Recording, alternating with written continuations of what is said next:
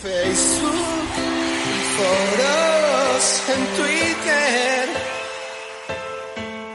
o por Instagram. Suelo hablar de aquello que no sé. Hola, soy el mangazo Turri y no me gusta el pádel. Hemos vuelto, señores. Hemos sobrevivido a un intenso verano y además con bastante dignidad.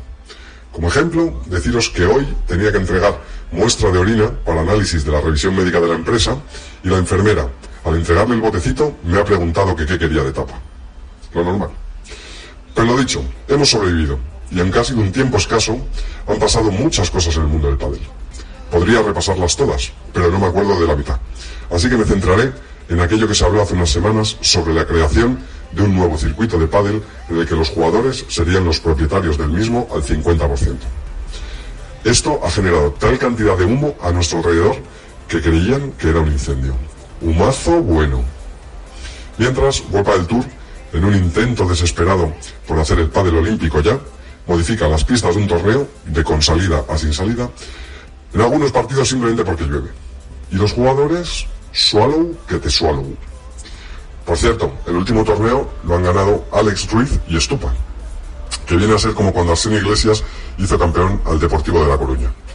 Mi, enhora- mi enhorabuena y mi admiración al gran Pozzoni en su vers- versión entrenador.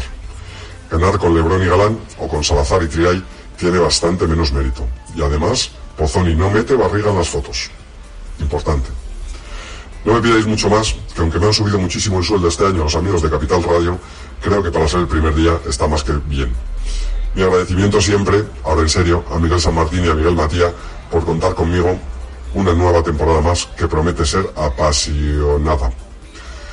Por cierto, y para acabar, ¿qué puede llevar a Uri Botello a, tras romper, tras romperse su pareja con Javi Ruiz, irse con el hijo de la madre de Rami Moyano?